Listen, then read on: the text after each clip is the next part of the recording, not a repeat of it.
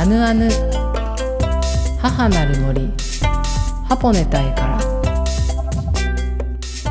いかたいこんにちは歌えです。皆様いかがお過ごしでしょうか、えー、私歌えはですね北海道清水町剣山の麓でアイヌ文化の表現活動体験活動の拠点ハポネタイの代表を務めております。さて世の中は、えー、ゴールデンウィークに、ね、突入しておりますが、えー、皆様、ね、お出かけされるんでしょうか？なんだかあちこち予約がいっぱいらしいですね。なんか新幹線とか飛行機とか。良かったです、え 皆さんがこう楽しめる社会になって良かったと思っております。はい。どうぞゴールデンウィークを、えー、楽しんでください。それでは今週もアナヌにお付き合いください。はい、えー、本日は、えー、ウポポイのニュースレターを読み上げたいと思います。えー、私ですね、その、ね、白老にある、えー、ウポポイですね。国立アイヌ民族博物館から定期的にですね、ニュースレターが届くんですけれども最近ちょっとあのあのであのお知らせしてなかったなって最近っていうか結構長い間 ニュースレターだけ受け取ってねあのあののね方でちょっと皆さんにお知らせしていなかったなと思って今日はですねえー、そうなんですそうですそうです。あのご存知の方も多いかなと思うんですけれども「ポポイ」のニュースレターのタイトルまあ、ニュースレターの名前っていうんですかね。これあの私歌いの番組と同じタイトル「あぬあぬ」なんですね。この件に関しては「あぬあぬ」1回目か2回目の時に後半のウェペケンのコーナーで「あのあぬあぬ」っていうねあのラジオ番組のタイトル決めた時に後に、えー、国立アイヌ民族博物館のニュースレターの名前がアヌアヌだっていうことを知ってえ同じでねなんかちょっと申し訳ないなっていう気持ちとでもうちもアヌアヌできたいって気持ち複雑な思いがあるみたいな あの話から、えー、結果的にあのやっぱりねそのアヌアヌで決めましたっていうことをですね、えー、ニュースレターのねアヌアヌ担当の方にきちんとえー、うちの番組でもあのあのとさせてくださいみたいなあの話をしましたっていうのをうちの番組の、えー、あのラジオの方でも第1回目か2回目のウェブ系のコーナーでお話ししてますのでそのいきさつを、えー、もし気になる方いらっしゃいましたら、えー、アーカイブ視聴アーカイブ視聴えっとポッドキャストですね。ポッドキャストの方で聞けますので聞いてみてください。とてもいいいいいい方があの担当されてますので、えー、どうぞ聞いてみてください。はい。というわけですね、えー、そんなこともあって私はですねあのニュースレターをいただくきっかけにもなりました、えー、そしてあぬあぬのねうちの番組のあぬあぬの方でも、えー、ポポイのニュースレターを時々こうお知らせしようと思っていたんですがここ最近ずっとしてなかったなと思って、えー、ちょっとゴールデンウィークねポポイに行かれる方もいるんじゃないのかなと思って、えー、本日は伝えさせてください。はい、えー、今回ですね第4回テーマ展示地域から見たアイヌ文化展アカントウンコタンということでアカンコハンのアイヌ文化ということがテーマになっております。こちらですね、えー、私のお知らせが、えー、だいぶ遅くなってしまったということで、えー、もう残すところあと2週間ほどとなってしまいますがこちらですね5月の14日の日曜日まで開催しておりますので、え、そうですね。3月の14日火曜日から5月の14日日曜日まで、ま、約2ヶ月間ですねこちら展示が、え、開催されていますということであと2週間にはなってしまいますがゴールデンウィーク期間中ですね。是非皆さんのポポイに行かれてください。今回このアカウントンコタンね、アカンコハンのアイヌ文化なんですけれどもこちらですねテーマ第1章から第6章までございます。大きく分けると、まあ、第6章に分けて、え展示がされているんでしょうか。私今ニュースレターを見ながらお話をしています。あの私昨年ですね、えー、2022年の9月の終わりか10月の初めあたりに初めてウポポイに行ったんですけれどもあぬあぬラジオの方でもそのウポポイに行った感想を伝えてるんですがあまりにも広くてそして見応えがありすぎて私はあの全部見て回れなかったっていう 結果だったんですね。もう朝オープンからいて、えー、閉館時までいてあの全部回れなかったんですね。なので、えーと、ポポイですね皆さんのこのしっかりともう結構熟読というかこの見入ってしまう方は1日では足りませんということを先にお伝えしておきます。はい。えそしてこの今回のこのアッカンコのその展示ですね、えー、じゃあ私はこの大きく分けて、えー、第6章のテーマをお伝えします。第1章歴史ですね。私これあの読んでてああそうなんだと思いながらいたんですけれどもこう阿寒湖畔は1908年に阿寒湖畔初の旅館が開業されたということで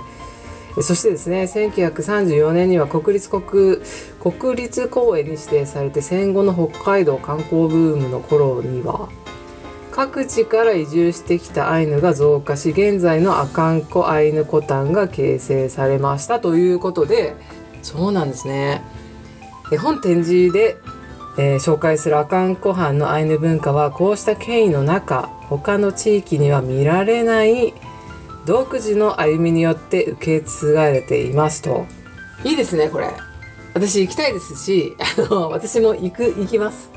私行く予定としてるのはあのー、最終日かなと思ってるんですけれどももうこの第一章だけでもう釘付けになってます私は今そしてですねあのお時間の関係上ねちゃっちゃと伝えないと 他の第2章から6章は何なんだってなっちゃうんで伝えますね。第2章は工芸ですね。うん。はいはい。えー、あのまあ、いろいろ書かれてますが、あのまあ、工芸の展示がされているということで、大小様々なものを手掛ける作り手がいますということで、うん、作品、工芸の作品の展示がございます。そして第3章ですね、芸能。うん、先人から受け継いできた歌や踊りえそして物語を演劇化した湯から劇や人形劇現代のデジタル技術を取り入れたアカンユーからロストカムイなど阿寒湖畔での伝統的な芸能から新たな技術を取り入れた芸能について紹介しますということであの私その最終日見に行く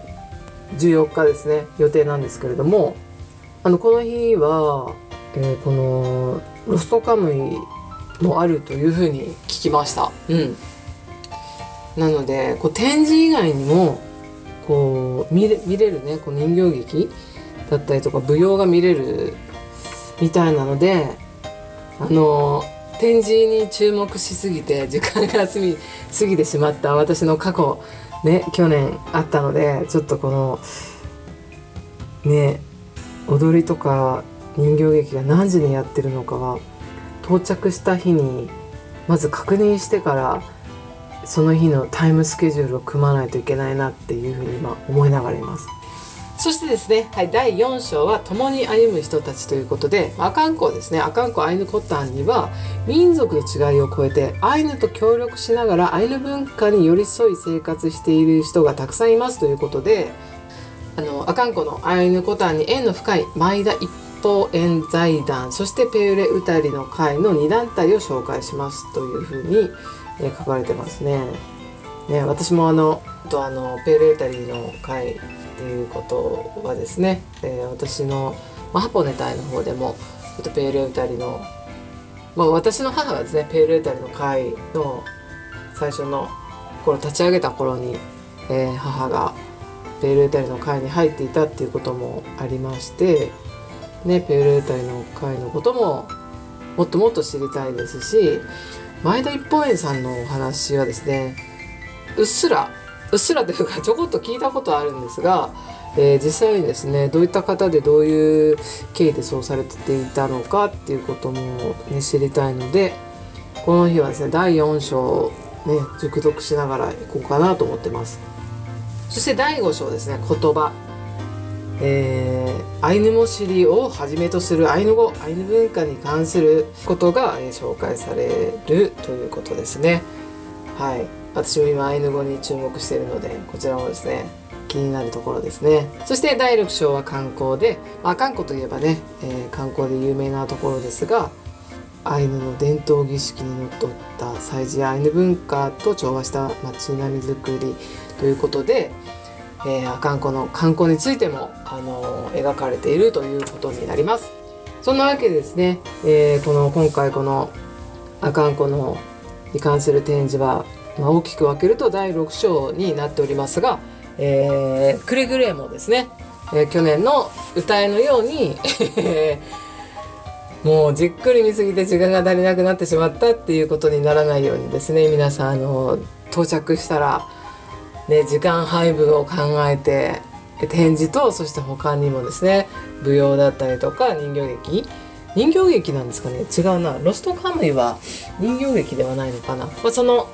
まあ、とにかくですね、えー、展示の他にもさまざまな催しがございますので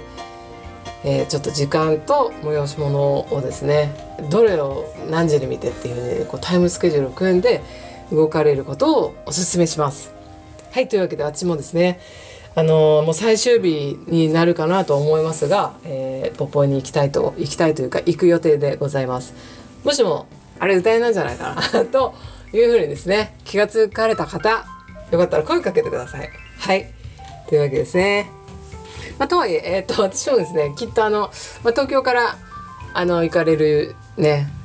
方と一緒に回ってると思うので、まあ、声をかけにくいかもしれませんが、えー、手手を振ってください。はい、というわけですね、まあ、声をかけても手を振ってもそもそも歌えはどんな人なのかっていうこともね、えー、ちょっとわからない方も多いかなと思いますので、はいまあ、とにかくですねお互いにポポイを楽しみましょう。それではここでですね一曲お届けします。えー Nobody Knows で心躍るを皆さんにお届けしたいんですが、私ですね、最近この曲ですね、もう毎日聴いているんですけれども、とっても元気になりますよね。Nobody Knows の心躍るお聴きください。えー、後半はウェペケンヌのコーナーです。本日のウェペケンヌコーナーは、アイヌ語スピーチの練習ボイスを送った友達を心配させていたというお話をしたいと思います。はい、私ですね3月の21日からねそのアイヌ語のスピーチ練習をし始めましたがこのねあの姉の方でももう今毎週のようにアイヌ語のスピーチについてでそしてそれに関係するお話を毎週のようにしていると思いますがあの私3月の21日からそのアイヌ語のスピーチ練習をしてその3月21日の日に、えー、中川博先生からままずそのお時間いただいてこう練習だったりとか、まあ、先生から教わってたんですね。まあ、そしてそのアイヌ語の練習をしている ボイスを、えー、まあ30秒ぐらいのボイスだと思うんですけども、まあ、20秒から30秒のアイヌ語をこう録音したボイスを50人近くの人に友人友達たちに送ったんですよそんなことしてたんですけども、まあ、そしたらですねえー、まあそのねああ犬語の響きがいいねってね思ってくださる人もいればあれこれ私の食ってますか？間違えてませんか？っていうふうにえっ、ー、と急にアイヌ語が送られてくるもんだからあこれはねきっと歌いさん違う人に送るつもりを自分で送っちゃったんじゃないかっていうふうに、えー、捉えた方もいましたしまたはですね時にはこう私がアイヌ語で送っていたら、えー、その友人はですねまた別の友人はあのヒンドゥー語で なんかこう返してきてそもそも何て言ってるのか私の方が分からなくてパニックを起こすみたいなこともあったりして多くの方がですねこのアイヌ語を楽しんでくれてるなと。でそしてね私決してもうアイヌ語以外アイヌ語の意味さえも伝えずにアイヌ語だけ送ってるのでこれは一体どういうことを言ってるんですか？っていうような、えー、お返事があったりしました。まあ、そのようにですね、えー、皆さんにアイヌ語の意味も伝えずに、えー、練習のボイスだけ届けていることをですね3月の21日にしたんですけれども、まあ、その日には50人ほどの方に送ってその後はですねもう本当にそんな多くの方には送っていませんがちょっと覚えたアイヌ語のスピーチを、まあ、何人かにはあの送ったりはしてるんですねもう国連スピーチ目標にしていますって伝えてる相手にはあの時々新しいボイスメッセージを送ってるんですけれども今日のこの心配はさせていたっていう友人なんですけれども私3月21日に送った相手なんですね。そして、えー、私こその50人の相手はだいたいこうあの何ですかね面白がってくれるだろうと思われる相手に送ったんですね。面白がってくれるというかああいの届いたぞとかあの何ですかねこう状況が分からなくても柔軟な対応をしてくれるであろうと思われる方に一方的に送ってたんですが、まあ、今回このね心配させてしまった友達というのは、まあ、とにかく私はあのとっても信頼している相手で本当にいい友達なんですよ。そして、まあ、その友達とあの半年ぶりぐらいにお話ししたんですね先日。電話で2時間ぐらい。2時間ぐらいお話をしている中であのそういえばって。あのアイヌ語で あの日本語のね翻訳つけずにアイヌ語だけ送ってきて心配したよみたいなことを言われたんですよ。で心配と思って。どういうこと？と思って。私はまあ笑ってたんですよ最初。そしたらすごい心配したんだって。でアイヌ語の意味もねわからないからそのボイスを何回も何回も聞き返してメモで聞き取りした文字起こしね何て言ってるかを書いてそして調べたというところまでしてくれたっていうことなんですけどもどうして心配したのかなっていうことで聞いたところ何かこう思い詰めてもうなんかね嫌になっちゃったのかなとか日本語では伝えられないようなことをアイヌ語で伝えてきてるのかなとかある意味遺言的なものかもしれないと思ったってなんか思い詰めているんじゃないかなっていうふうに心配したっていうことだったんですよね。で私それ聞いてびっくりして本当申し訳なかったなって思ったんですよね。本当に申し訳なかったなって思ったのとまさかそういう風に捉える人がいると思ってなかったんですね。なのでびっくりしたんですけど私よくよく考えたんですよ。あのその時はさ笑いながら「ごめんね」と言いつつでも本当に申し訳なかったって気持ちがあったんですけどあの申し訳なかった気持ちと同時にとっても嬉しかったのもありました。うん、なんだかそれだけ心配してねいやそれ LINE でまあ私 LINE で皆さんに送ったんでこれなんて言ってるのってすぐ聞き返すこともできたでしょうしもちろん電話でちょっと 急にあのアイヌ語でボイス送ってきてるけどもどうしたのとかすぐに聞き返せることだと思うんですね。けれどもその友人はですね本当に丁寧な方なんですよねだからきっとよほどのことがあっただろうそして安易に簡単に何て言ってるのって聞き返すこともしてはいけないって察したじゃないのかなって思うんですね。あので調べた結果私が言ってるアイヌ語が「紳士の皆様淑女の皆様本日は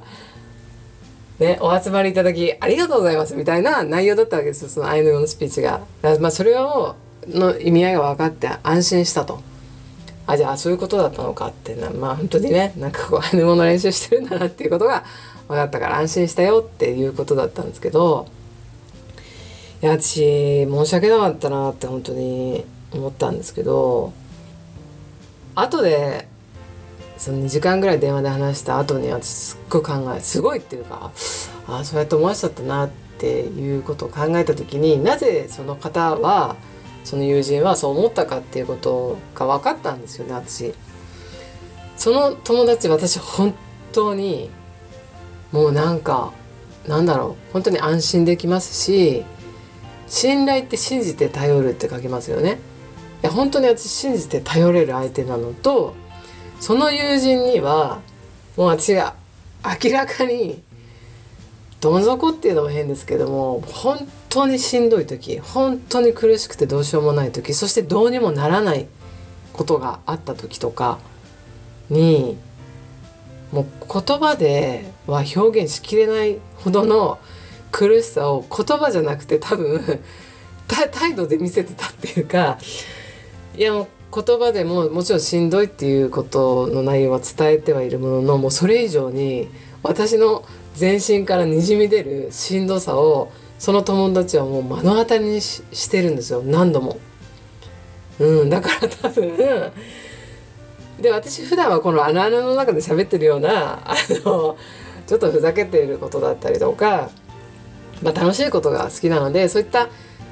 ことを見せてることの方が多くの友達にはそういう部分を見せてるんで、まあ、もちろんでも私結構そのしんどいんだ苦しいんだっていうのは本当に信頼してる相手には伝えるんですよね。あの自分の中で溜め込まないようにしたいんで本当に信頼してる相手にはもちろん伝えますそう本当しんどいんですとか今こういう状況でどうにもならないみたいなこととかは伝えるようにはしてますし吐き出すようにしてるんですけどもうその今回心配した友達はそれ一度にでなく何度もいろんな場面で そういうのを目の当たりにしてきてたもんだから多分そういう思考になっちゃったんだなと思ったんですよね。あなんかあったんじゃないか大ちゃんって。いやだから ちゃんと送る時に日本語ではこういう意味ですって言うべきだったなと本当その友達すっごいいい友達ですごい丁寧なんですよ。なので配慮の仕方がすごい丁寧ですよね。ああ安易にそんな簡単に聞き返しちゃいけないって。思ったから何度も何度も聞き返して文字起こししてそれを調べるっていう丁寧さがある。っていう繊細な、ね、方、ね、なのに私が あの翻訳をつけずに送ったっていう私の雑さが出てしまったっていうことで次からはちゃんとアイヌ語そして、えー、日本語もつけて送りますって言ったんですけどもそしたらその友達はですね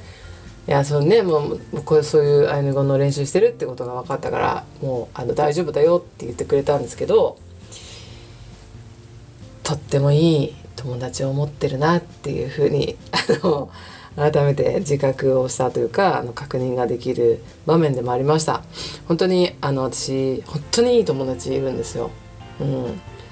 なのでねあの心から申し訳なかったっていう気持ちと心から本当にえこれまで私が本当に本当にしんどい時にすごい強く支えてくださった方だなっていうふうに改めて思いながらこれからもですねちょっと大切にしていきたいと思います。なのであの次からはちゃんと日本語の翻訳つけて送ろうと思っております。はいそんなわけでえっと今日のねアイヌ語の成果というか、えー、はいあの新しいアイヌ語のスピーチお届けします。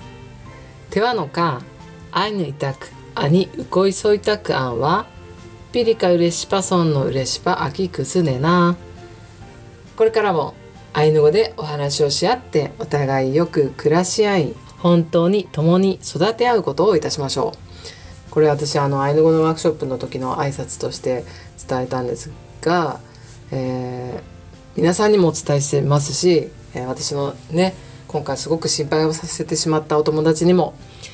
えー、届けてるつもりで今お話をしました。まあ、まだまだまだ、えっと、私ちょっときっとねあの発音が違うところもあるかなと思いますがまた中川先生にですねチェックしてもらいながらいきますそれでは本日のウェブ系のコーナーは以上になります。アナヌ母なる森ハポレタイからエンディングの時間です。アナヌでは皆さんからのメッセージをお待ちしております。メールの宛先はあぬあぬアットマークザガドット FM までお願いします。それではまた来週お会いできるのを楽しみにしています。良い週末をお過ごしください。スイヌカランロ